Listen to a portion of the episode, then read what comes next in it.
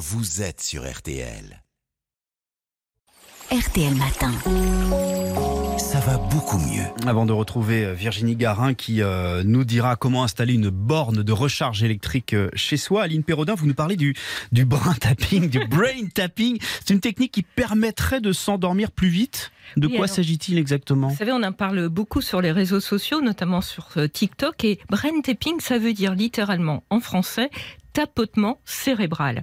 Alors, c'est une technique qui consiste à se tapoter sur des points spécifiques de la tête et du corps dans le but de s'apaiser. C'est ce qu'on appelle une technique de libération émotionnelle. C'est-à-dire Eh bien, cette technique virale, en fait, elle n'est pas euh, sur les réseaux sociaux. En fait, elle n'est pas du tout nouvelle. hein. Elle date des années 90 et elle combine des éléments de médecine chinoise, d'acupuncture et de psychologie.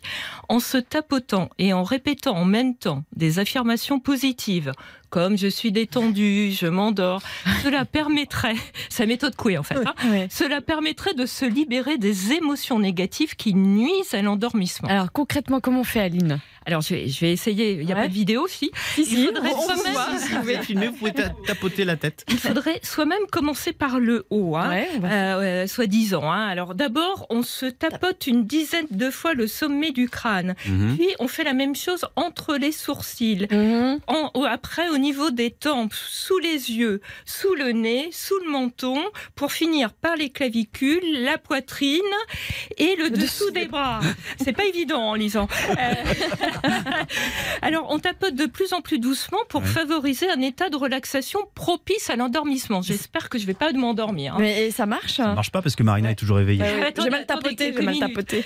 Alors, il n'y a pas de preuve scientifique de son efficacité. Selon le docteur euh, Sylvie Royan-Parola, psychiatre spécialiste du sommeil, cette technique c'est plutôt arrangée dans les pseudosciences. Par exemple, l'idée qu'on pourrait modifier l'activité cérébrale juste en se tapotant le visage et le corps de plus, de plus en plus Mm. doucement, bon, pour elle, c'est du pipeau. Mais cette technique, en fait, elle illustre bien ce qui se passe avec plein d'autres méthodes bien-être bidon.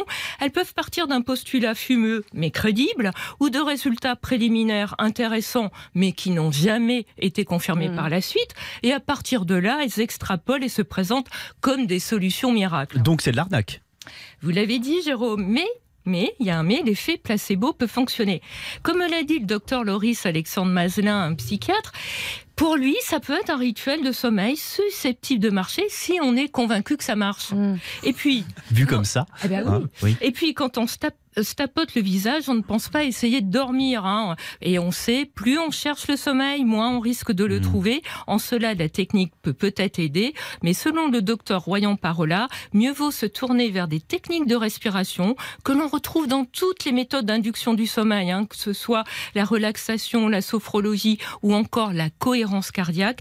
Elles ont prouvé leur efficacité. Les respirations lentes et profondes vont modifier le flux sanguin. Elles agissent sur notre système nerveux. Et tout cela, ça va changer nos états cérébraux et c'est bien prouvé. Merci beaucoup Aline En fait, au lieu de Ouais. plein de petits tapes sur le cerveau, faut un gros coup sur la tête, vous dormez. Là, vous dormez, vous êtes assommé.